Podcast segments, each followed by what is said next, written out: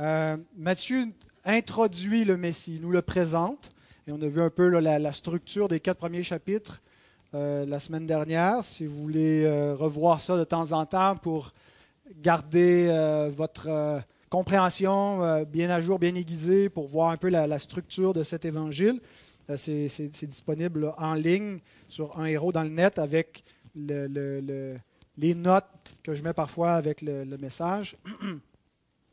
Donc, les, quatre premiers chapitres, Matthieu introduit le Messie et il nous démontre que le Messie, historiquement, ne peut pas être autre que cet homme né, euh, qui a grandi à, Nazareth, Jésus, euh, donc de la Galilée, et il répond aux obstacles que pouvait euh, comporter un Messie qui venait de la Galilée. Et donc, on a commencé une nouvelle section qui va du chapitre 4 jusqu'au chapitre 16, où maintenant il, il montre le Messie qui se révèle en parole et en œuvre. Donc, on a, parlé du Messie, mais maintenant on est dans le Messie euh, qui, est, qui, est, qui est là euh, dans les récits lui-même, ça le concerne. On- euh, donc ses paroles et ses œuvres. Et c'est jusqu'au chapitre 16, c'est ce qui va se passer en Galilée, principalement. À partir de la moitié du chapitre 16, on s'oriente vers Jérusalem où le Messie s'en va achever son œuvre.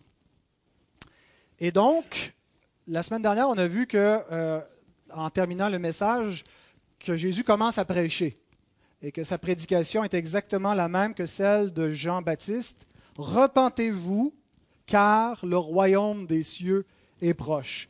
Donc Jésus annonce le royaume. Et, l'idée de proche, c'est pas juste qu'il est sur le point d'arriver, c'est le mot veut dire il est là, il est arrivé, il est présent. Et donc, le royaume en question va pas tomber du ciel. C'est le royaume des cieux, il vient du ciel.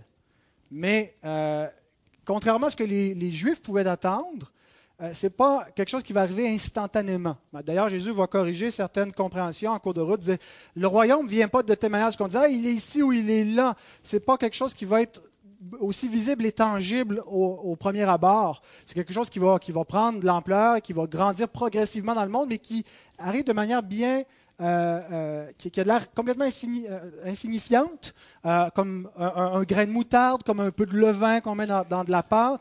hein. Et, et comment donc ce royaume va venir? C'est que le Fils va le bâtir. Euh, il y aura un temps où le royaume va être va conquérir complètement toute la création et on va le voir. Nous ne voyons pas encore maintenant que tout lui soit soumis. On voit que certaines choses sont soumises au Christ. On voit par notre vie, on voit par les gens qui l'adorent, qui le servent. Et même dans notre vie, on voit que tout ne lui est pas encore soumis, qu'il y a de la résistance. Et on soupire après ce jour où tout sera soumis au Christ. Mais déjà, il est là. Et le royaume vient par l'arrivée du roi et c'est lui qui le bâtit. Il est l'architecte. Il est le bâtisseur de la maison. Hein, c'est le Fils que le Père a établi sur sa maison et sa maison, c'est nous. C'est ce que nous dit l'Épître aux Hébreux. C'est lui qui construit la maison, qui construit son Église. Donc, ce qu'on voit dans ces premiers chapitres, c'est Jésus qui commence à bâtir le royaume. Et ce royaume est fait essentiellement de gens. C'est un, royaume, dans le fond, qui consiste en une communauté. Euh, Une des caractéristiques propres de ce qu'est le royaume de Dieu, c'est les gens qui le composent. C'est le peuple du royaume. Et donc, nous sommes citoyens d'un royaume. C'est ça le royaume. Les, rachetés qui vont être réunis et édifiés par le Fils de Dieu pour former l'habitation de Dieu. La maison et ce royaume, donc, est en, est en construction en ce moment. Et il commence dans ses premiers chapitres. Et comment, donc, le bâtit-il? En appelant des gens? L'appel que le Fils adresse à des hommes qui le suivent, c'est la manière par laquelle il construit cette communauté qui forme le peuple de Dieu, le royaume de Dieu. Et chaque personne qui est dans ce royaume a été individuellement appelée par le Fils. Ce qui est beau dans le texte que nous allons lire, même si ça nous parle de ce qui est arrivé à d'autres temps, à d'autres gens, que nous nous concerne directement. Nous voyons l'appel particulier de Jésus, le roi, notre roi, qui appelle des gens par leur nom Et il dit que chacune de ces brebis dans Jean 10, il les appelle par leur nom. Si vous êtes dans le royaume de Dieu, c'est que le Fils, Jésus, vous a appelé. Et c'est lui qui vous a invité à entrer dans son royaume. Alors lisons le texte qui est tiré de Matthieu 4, versets 18 à 22. Comme il marchait le long de la mer de Galilée, il vit deux frères, Simon, appelé Pierre, et André, son frère, qui jetaient un filet dans la mer, car ils étaient pêcheurs. Il leur dit, Suivez-moi, et je vous ferai pêcheurs d'hommes. Aussitôt, ils laissèrent les filets et le suivirent. De là, étant allé plus loin, il vit deux autres frères, Jacques, fils de Zébédée, et Jean, son frère, qui étaient dans une barque avec Zébédée, leur père, et qui réparaient leurs filets. Il les appela, et aussitôt ils laissèrent la barque et leur père et le suivirent. Prions. Seigneur, nous voulons te remercier, te bénir pour la grâce que tu nous accordes de te connaître et de pouvoir te connaître de mieux en mieux par ta parole vivante. Nous te prions de bénir cette parole, d'illuminer notre intelligence pour que nous puissions grandir par la foi et en, communion avec toi. Amen. La première chose que, euh, le premier point de, ce message, c'est l'harmonie avec les autres évangiles. Euh, Matthieu nous rapporte l'appel des disciples, mais il y a d'autres passages dans les autres évangiles qui nous les rapportent et il y a, des points où c'est, c'est, pas exactement comme ça que ça se passe. Et donc là, on se dit, est-ce qu'il y a une contradiction? Comment on doit voir ces, ces différents récits? Et j'ai été amené, dans le fond, à, considérer cette question parce que je trouvais que les disciples avaient répondu un peu vite. J'imaginais, là, si on transpose ça aujourd'hui, tu es, à ta besogne, il y a quelqu'un, un inconnu comme ça, qui passe dans la rue, il dit Suis-moi et je vais faire de toi un pêcheur d'hommes. Qu'est-ce qu'on dirait? Moi, je vois ailleurs. on ne le suivrait pas. On ne suivrait pas un inconnu. Et donc, je trouvais étonnant, voire troublant, que les disciples sans savoir rien d'autre, le suivent instantanément. Euh, et donc, bon, je me dis peut-être qu'il s'est passé un miracle, ils ont été irrésistiblement convaincus par l'Esprit. Effectivement, il y, a, cela. Mais en comparant avec les autres évangiles, ce qu'on voit, c'est que Matthieu ne, nous dit pas complètement tout. Euh, il nous résume comment ils ont été appelés, mais les disciples euh, ont déjà rencontré Jésus ailleurs. Euh, et, savent déjà qui est cet homme. Ils ont déjà vu son visage, ils l'ont probablement déjà entendu. Euh, d'une part, euh, l'apôtre Jean nous, nous donne d'autres détails sur la rencontre que les disciples ont eue avec Jésus avant cet appel-là. Et ça se situait dans le temps où Jean le Baptiste n'avait pas encore été capturé, n'avait pas été arrêté, et il prêchait toujours en Judée, et les disciples étaient parmi ceux qui étaient allés auprès de Jean pour écouter sa prédication et même étaient restés près de lui. Euh, étaient des disciples de Jean, pas nécessairement qu'ils le suivaient, des disciples peut-être dans un sens plus général, qu'ils croyaient à son enseignement euh, et, et, qu'ils l'ont écouté un bout de temps. Mais nous lisons dans Jean chapitre 1, versets 35 à 42. Le lendemain, Jean, c'est le Baptiste, était encore là, avec deux de ses disciples. Et ayant regardé Jésus qui passait, il dit, Voilà l'agneau de Dieu. Ça, c'est après avoir baptisé Jésus, le lendemain qu'il l'ait baptisé. Les deux disciples l'entendirent prononcer ces paroles et ils suivirent Jésus. Jésus se retourna et voyant qu'ils le suivaient, il leur dit, Que cherchez-vous? Ils lui répondirent, Rabbi, ce qui signifie maître, où demeures-tu? Venez, leur dit-il, et voyez. Ils allèrent et ils virent où il demeurait. Et ils restèrent auprès de lui ce jour-là. C'était environ la dixième heure. André, frère de Simon-Pierre, était l'un des deux qui avait entendu les paroles de Jean. Jean était probablement l'autre, et qui euh, avait suivi Jésus. Ce fut lui qui rencontra le premier pardon, ce fut lui qui rencontra le premier son frère Simon et qui lui dit Nous avons trouvé le Messie, ce qui signifie Christ. Et il le conduisit vers Jésus. Jésus, l'ayant regardé, dit Tu es Simon, fils de Jonas, tu seras appelé Céphas, ce qui signifie Pierre. Donc, André et Jean étaient auprès de Jean-Baptiste, euh, l'avaient suivi un bout de temps et ont entendu Jean identifier Jésus comme étant l'agneau de Dieu, le Messie, et eux sont allés le voir et se sont approchés de lui, ont même entré dans sa demeure, et c'est André qui a présenté Jésus à son frère Pierre, que Jésus, il s'appelait Simon, et Jésus l'a nommé Pierre, Céphas. On ignore la chronologie exacte avec les événements du début du ministère de Jésus qui nous est rapporté. Euh, Jésus est baptisé par Jean. Par la suite, le lendemain, rencontre déjà des premiers disciples et va les côtoyer quelque temps. Parce qu'il nous est dit un peu plus bas dans, l'évangile de Jean que trois jours après cela, il y a eu des noces à Cana. Et c'est là où Jésus va faire son premier miracle. Mais on comprend dans cet événement-là que son temps n'était pas encore venu. Vous vous souvenez quand la mère de Jésus lui dit de faire quelque chose, ils n'ont plus de vin, et lui dit, Femme, qui est-il entre toi et moi, mon heure n'est pas encore venue.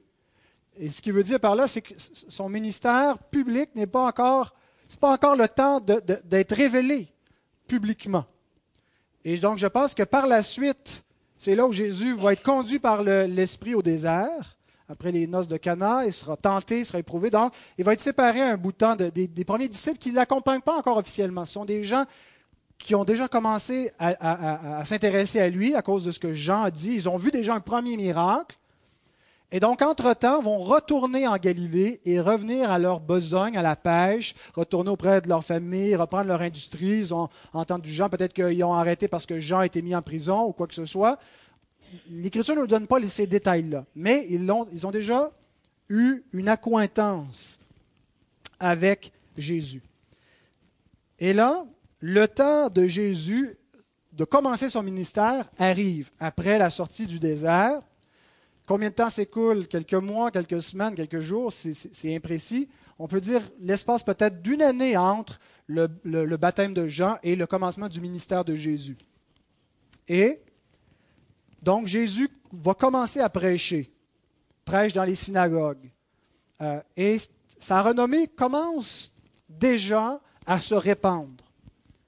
Et c'est à ce moment-là qu'il appelle les premiers disciples. Donc, ce n'est pas quelqu'un qu'ils n'ont jamais vu, quelqu'un qui n'ont jamais entendu parler. C'est la première fois qu'on entend sa voix. Il a déjà commencé à prêcher. Déjà, il commence à être connu et il les appelle. Donc, ils savent qu'est-ce qu'on répand euh, comme rumeur au sujet de cet homme.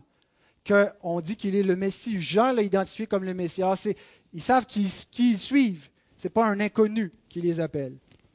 Leur foi va être affermie, leur compréhension va s'approfondir, euh, beaucoup de choses vont être corrigées dans leurs attentes, mais euh, déjà, donc, ils ont une notion. Ce qui est plus difficile à déterminer, c'est la pêche miraculeuse. Euh, l'apôtre Matthieu ne mentionne pas qu'il y a eu une pêche miraculeuse quand les disciples ont été appelés. Mais le récit de Luc fait mention de, l'appel des mêmes disciples, les quatre mêmes, euh, Simon, André, Jacques et Jean. Et il nous, raconte que ça s'est produit lorsque euh, y a une pêche miraculeuse, euh, où ils étaient présents, où c'était même dans leur, leur, propre barque. Et donc, c'est difficile de déterminer est-ce que c'est deux événements distincts ou un même événement, mais que simplement Matthieu n'a pas mentionné le miracle. Et à cause des différences, si vous lisez Luc 5 et vous comparez avec Matthieu 4, 18 à 22, il y a des différences quand même significatives dans la façon que se produit l'appel des disciples. Euh, qui, donc, j'ai tendance à croire à cause de cela qu'il s'agit de, deux récits complémentaires, quelque chose qui était très très proche dans le temps, mais qu'il faut harmoniser. Et voici donc comment je pense que les choses se sont produites historiquement. Les disciples sont à la pêche et ils sont partis sur la, mer de Galilée. Le mot mer en hébreu peut désigner aussi un lac, donc de la Galilée, et ils pêchent toute la nuit sans rien prendre. Les quatre disciples, et probablement qu'il y avait plus que ces quatre-là, euh, parce qu'il y avait une petite industrie avec le, père de, Jacques et Jean Zébédée, et même des employés euh, qui travaillaient avec eux.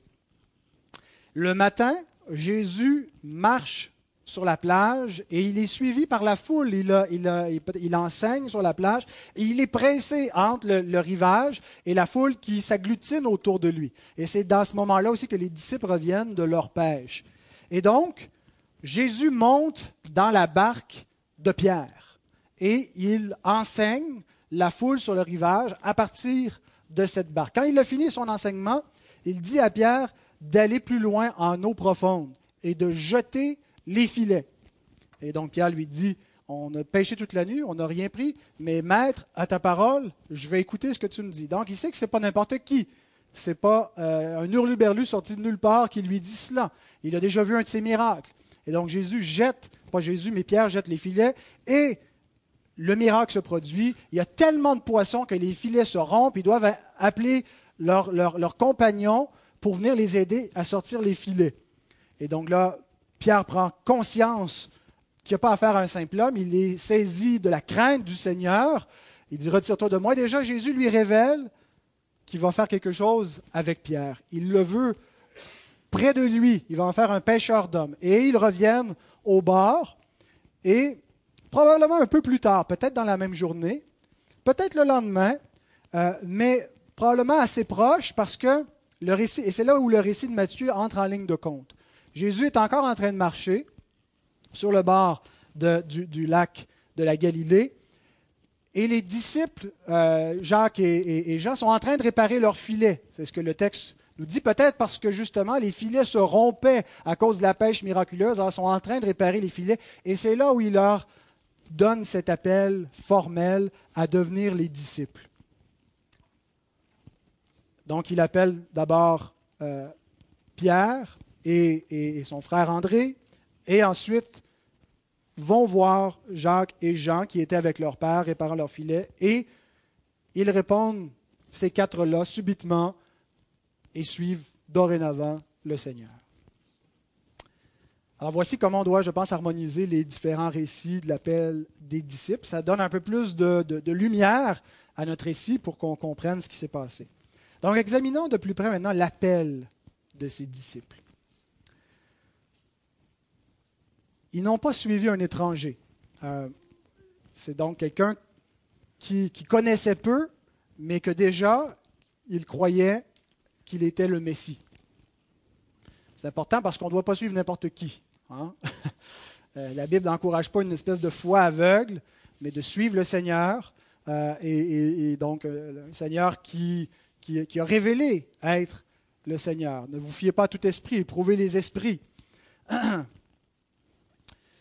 trois questions concernant l'appel des disciples.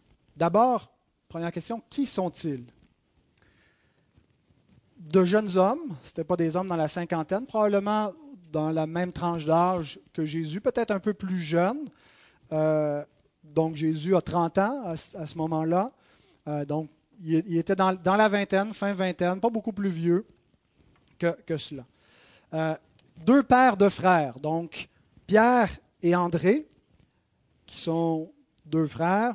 Euh, même André est, désigné par rapport à Pierre. Pierre semble déjà occuper une proéminence à cause du rôle qu'il va jouer ultérieurement dans, l'Église primitive.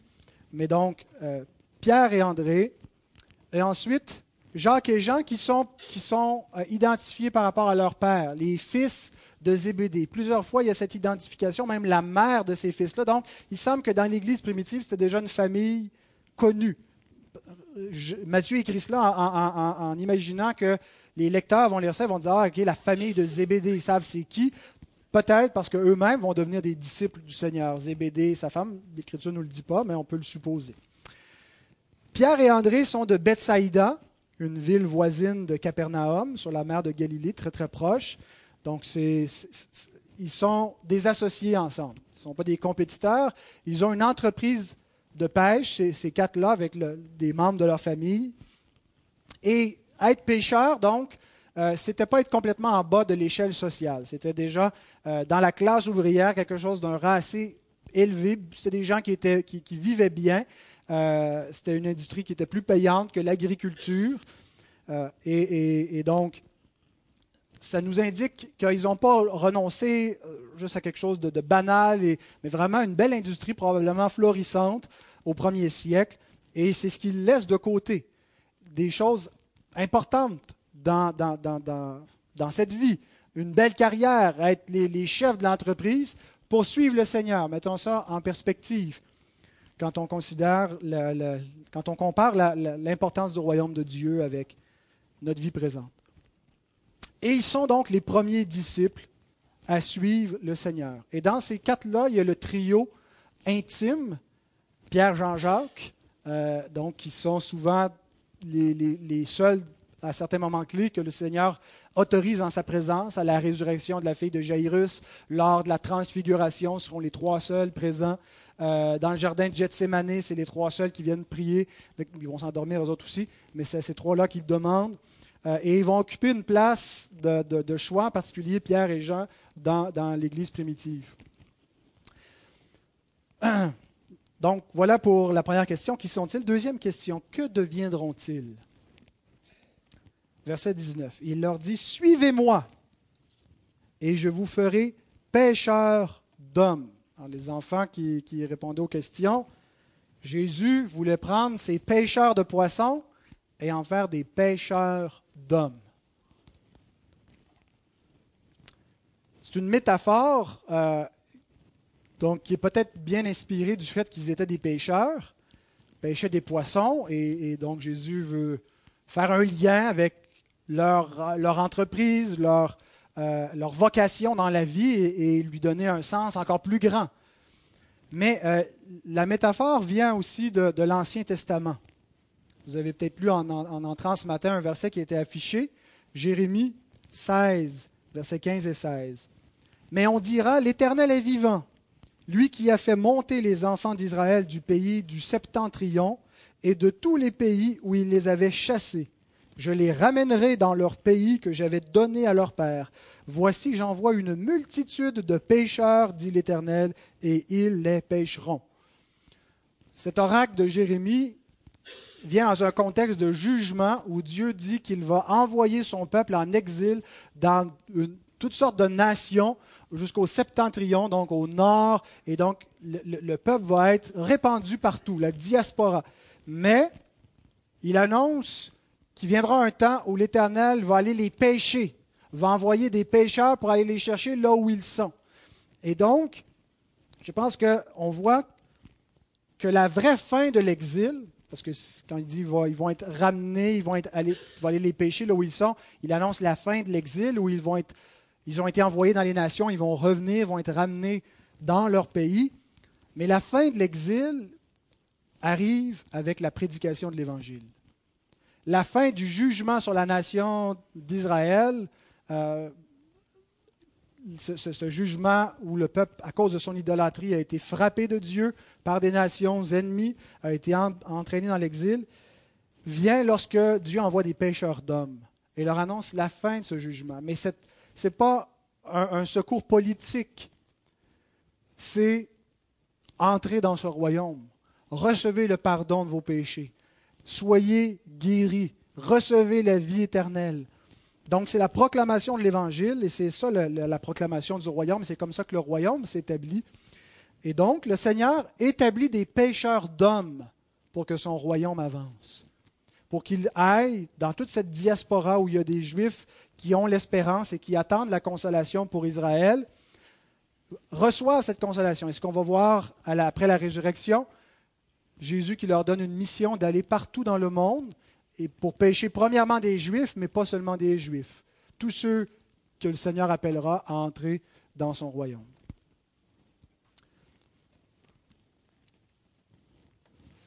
Donc, dans cet appel, qu'est-ce qu'il va faire d'eux Des pêcheurs d'hommes? Et ce n'est pas juste une description de tâches. Il ne fait pas juste décrire vous allez pêcher des hommes, mais c'est vraiment il, leur annonce qu'il les établit avec une fonction, avec un titre dans son royaume. Et, donc cette fonction de péché des hommes est à rapprocher de l'office que ces hommes reçoivent, l'office apostolique. Christ doit établir son royaume dans le monde. Dieu a annoncé à David qu'il aurait un fils qui bâtirait sa maison. Vous vous souvenez? Et symboliquement, c'est ce que Salomon a fait. Mais la prophétie concernait le Christ qui vient bâtir la maison de Dieu, qui vient bâtir le royaume. Et il lui-même dit, je bâtirai mon Église. Et il le bâtit en établissant des hommes avec lui qui vont qui va former pendant les années qu'il va être avec eux sur terre et au travers desquels il va continuer une fois qu'il va être dans la gloire. Christ continue d'agir. Christ n'est pas absent du monde. Je suis avec vous jusqu'à la fin du monde pour faire ce que je vous ai confié. Et cette grande mission continue.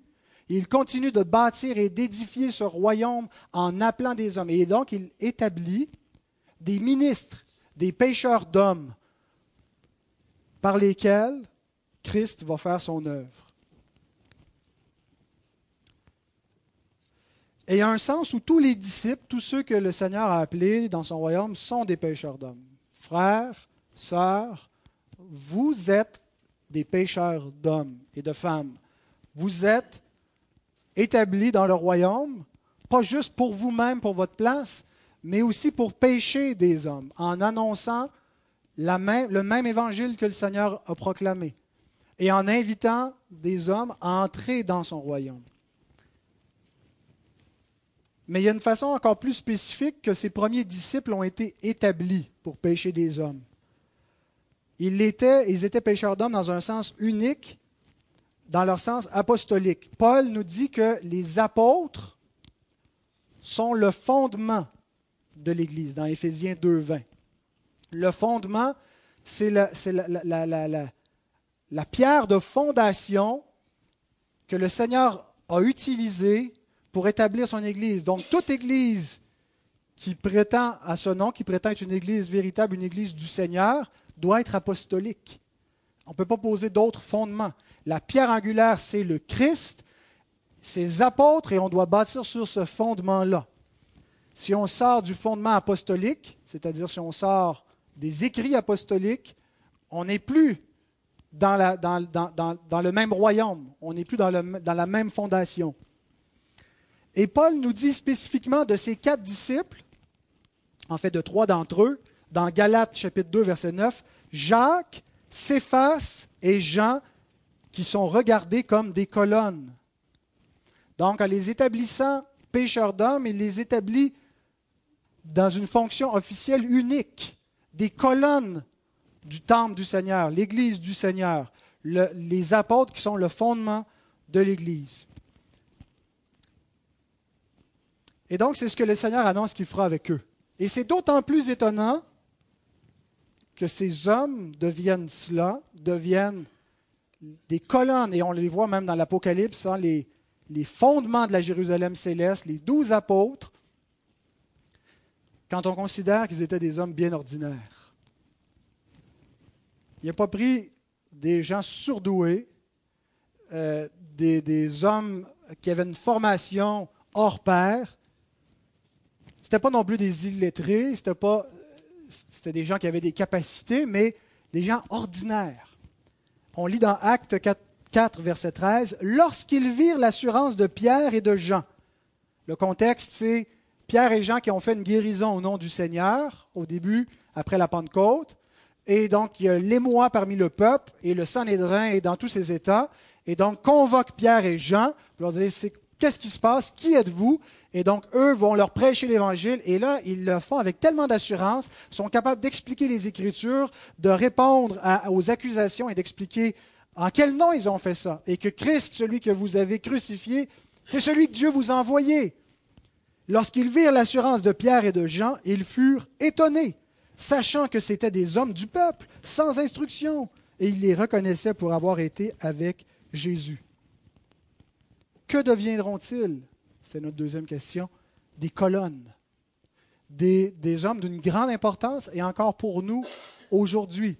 Notre foi est une foi apostolique. La foi transmise au sein une fois pour toutes, c'est la foi qui a été transmise par le ministère des apôtres. Comment on peut expliquer que des hommes ordinaires, des pêcheurs, dans les deux sens, des pêcheurs et des pêcheurs,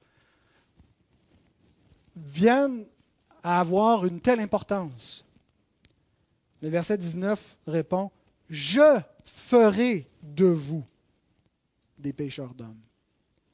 La gloire ne revient pas à eux. Ils ne sont que des serviteurs faibles et inutiles qui le plus à Dieu d'appeler, d'équiper, de transformer, de revêtir de sa puissance pour faire une œuvre grandiose. C'est l'œuvre de Christ. Et ça devrait être l'encouragement de tout homme, de tous ceux qui veulent servir le Seigneur, non pas de mettre leur confiance dans la chair, dans ce qu'eux sont capables d'accomplir avec leurs dons et leurs talents naturels, mais dans ce que le Seigneur peut faire d'eux, peut faire avec eux. Notre confiance, bien-aimée, doit être en notre Seigneur. Dieu vous appelle à le servir, à le suivre, et c'est lui qui va faire de vous quelque chose. C'est lui seul qui peut vous utiliser. L'œuvre de Christ. Maintenant, comment cela se fera-t-il? Qui sont-ils? Que deviendront-ils? Et comment cela se fera-t-il? Le verset 19 répond encore Suivez-moi et je vous ferai pécheur d'hommes. Ça ne se fait pas en un instant. Est-ce que le Seigneur aurait la puissance, par son esprit, de les transformer en un instant, en un clin d'œil, et qu'ils deviennent des super apôtres? Absolument. C'est ce qu'il va faire à la fin. À la dernière trompette, en un, en un battement de cils, ceux qui ne, qui ne, seront pas encore morts, qui auront été laissés pour attendre l'avènement du Seigneur, vont être glorifiés, vont passer d'un état où ils pêchent encore à un état de, sainteté, de gloire. Ils vont revêtir instantanément l'incorruptibilité, vont connaître une puissance instantanée. Et il aurait pu faire ça. Mais encore là, comme son royaume ne tombe pas du ciel, la sanctification qui vient du ciel tombe pas instantanément du ciel. Elle se fait progressivement. Il les revêt progressivement, il va les transformer, il va les humilier, il va leur apprendre à dépendre de lui, il va les façonner, il va les instruire, comme il le fait avec chacun de nous. Suivez-moi et je vous ferai pécheur d'hommes. Donc comment cela se fera-t-il? En suivant le Seigneur. Et c'est le chemin de tout disciple le christianisme, la foi chrétienne, c'est une religion de discipulat.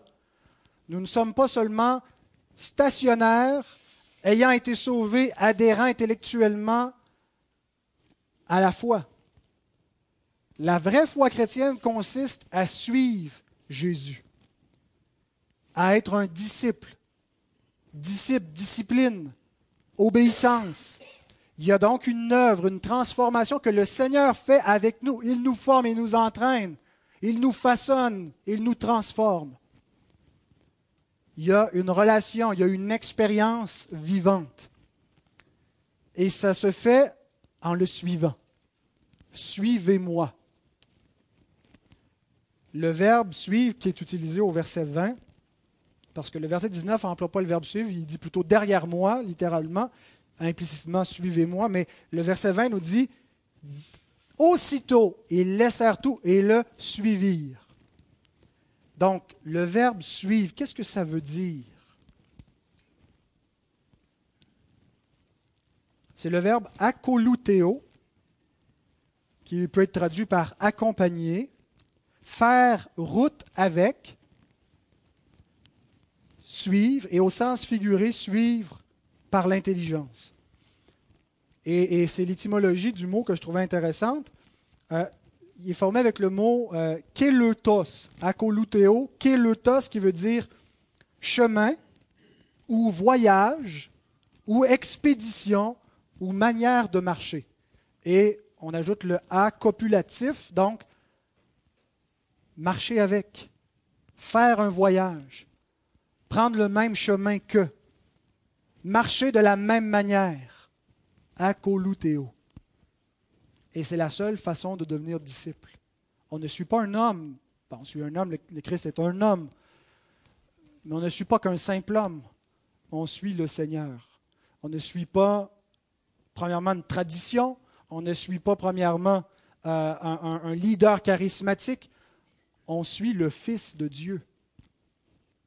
C'est ça, être un chrétien, c'est ça, être un disciple. C'est vouloir lui ressembler, marcher dans ses traces, l'accompagner sur sa route, marcher derrière lui, obéir à sa parole.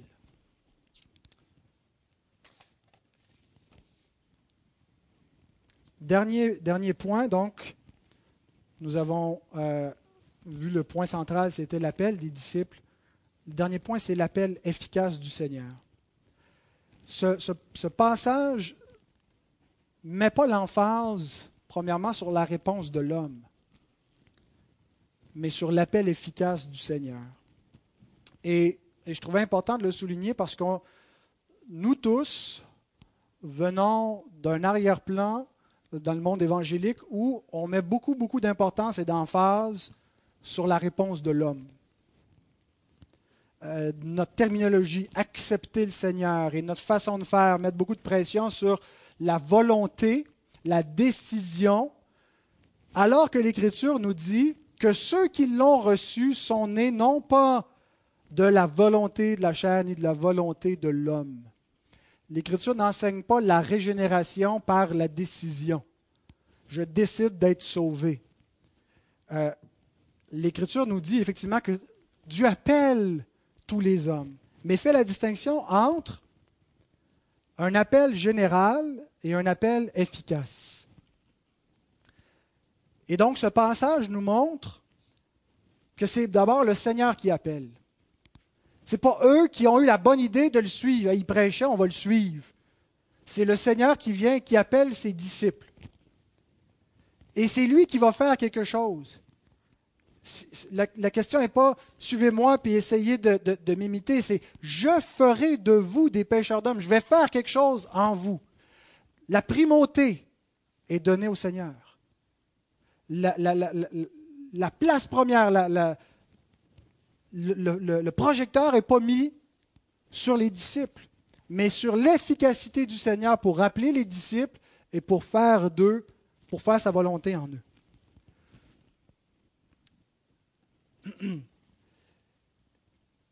Et donc, euh, oui, c'est à propos du Seigneur.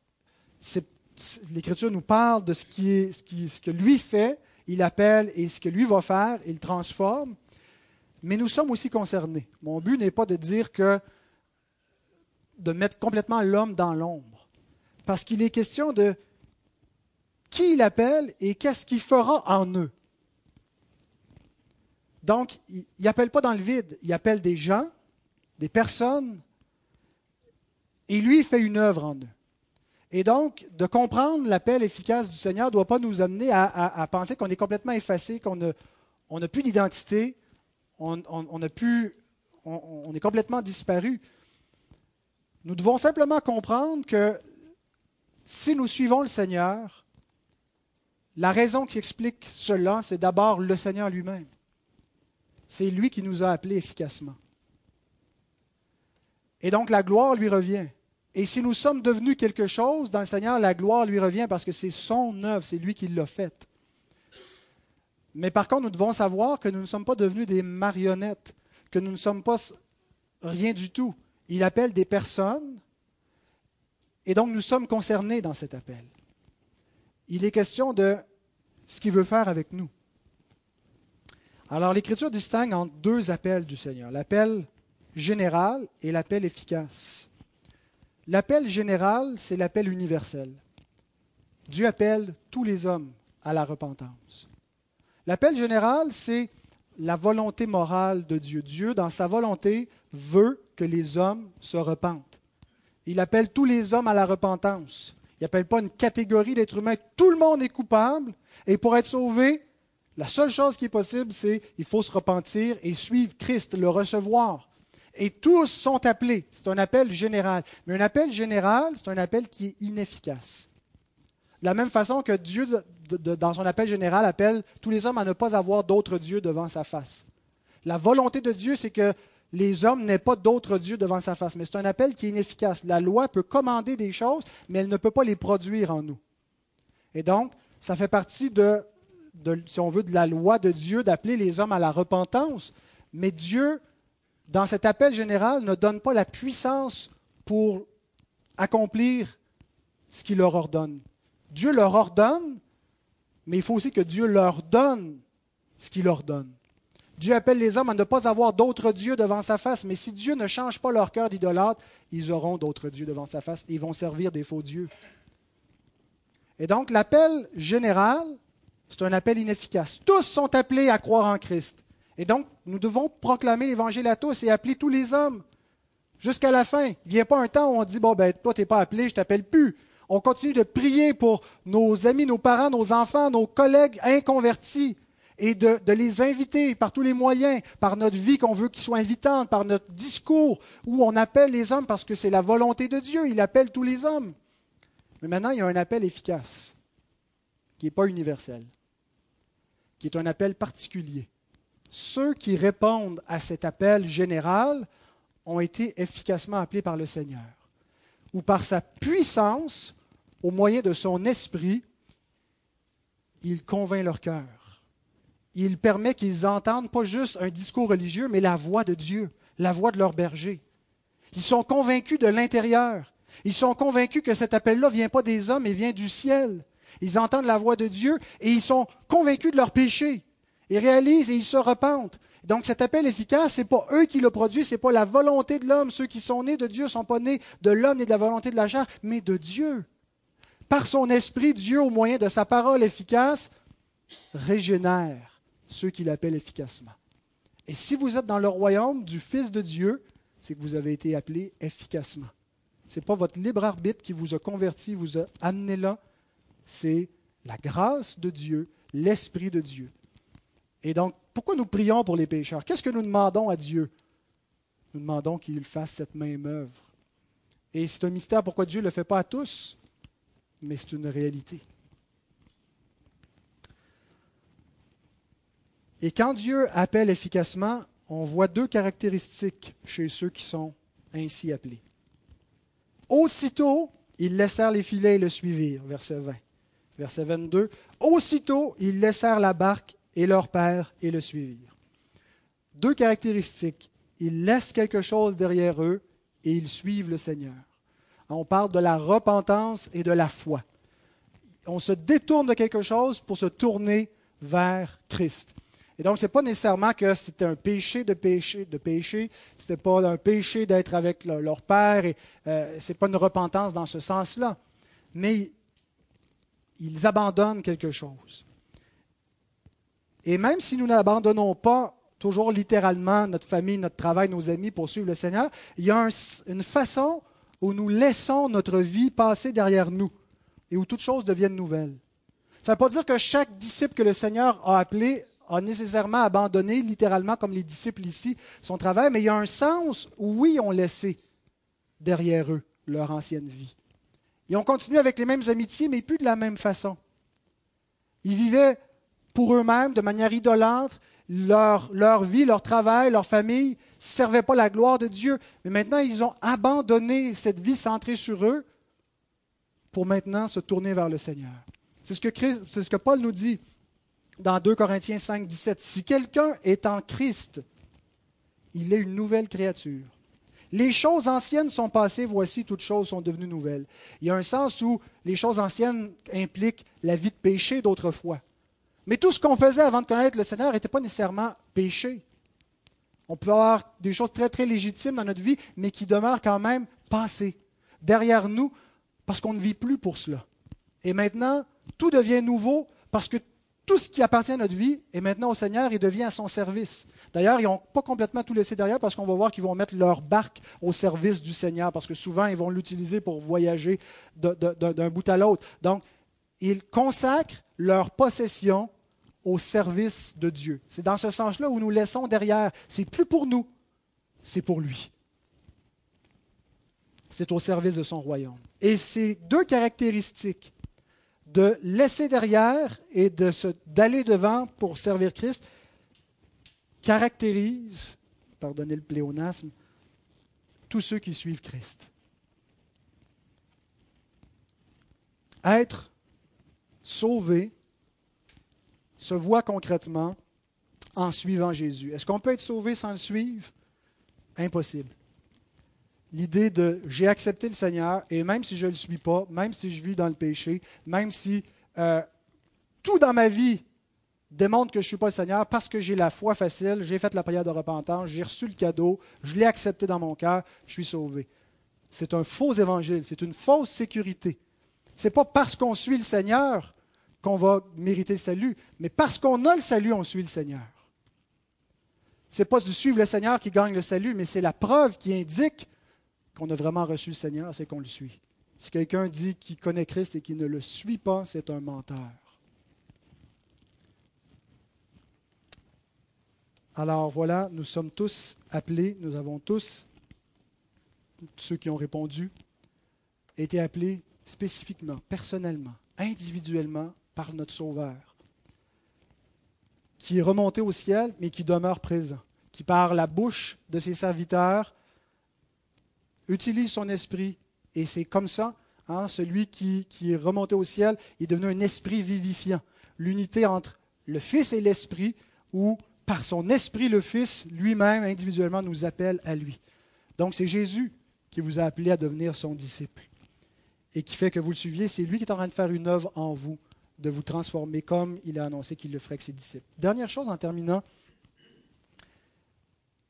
tous les chrétiens sont appelés de cette façon à être des pêcheurs d'hommes, mais il y a certains parmi ceux-là qui sont appelés par le Seigneur à le servir en annonçant sa parole. Comme ici, comme les disciples étaient appelés parmi les appelés.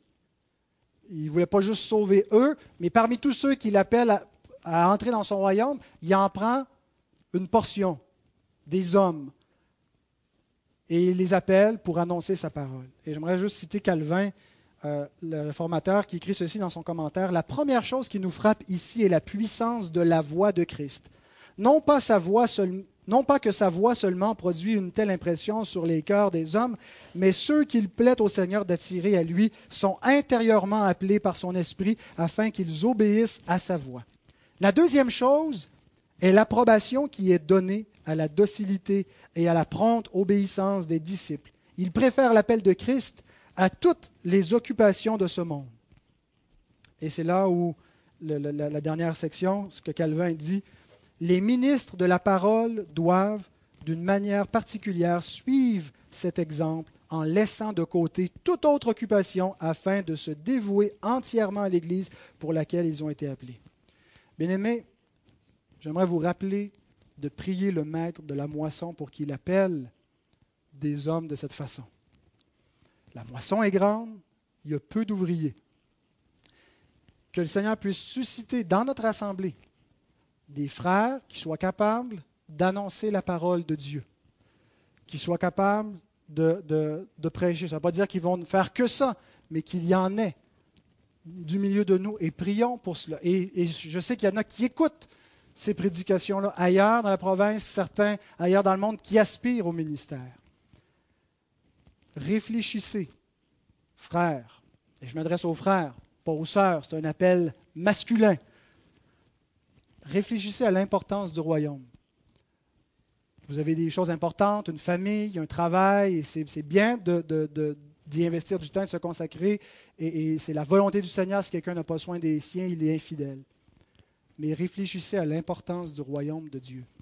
Réfléchissez à la moisson qui est urgente. Réfléchissez à l'éternité qui est infiniment plus importante que les choses immédiates de ce monde. Qu'est-ce que vous pouvez faire pour servir ce royaume? Comment pouvez-vous vous investir pour investir? Et, tous les disciples sont appelés à servir ce royaume. Comment pouvons-nous mieux le servir? Et si le Seigneur vous appelait à annoncer sa parole, réfléchissez à cela. Remettez-vous devant le Seigneur et nous tous prions que Dieu appelle des ministres.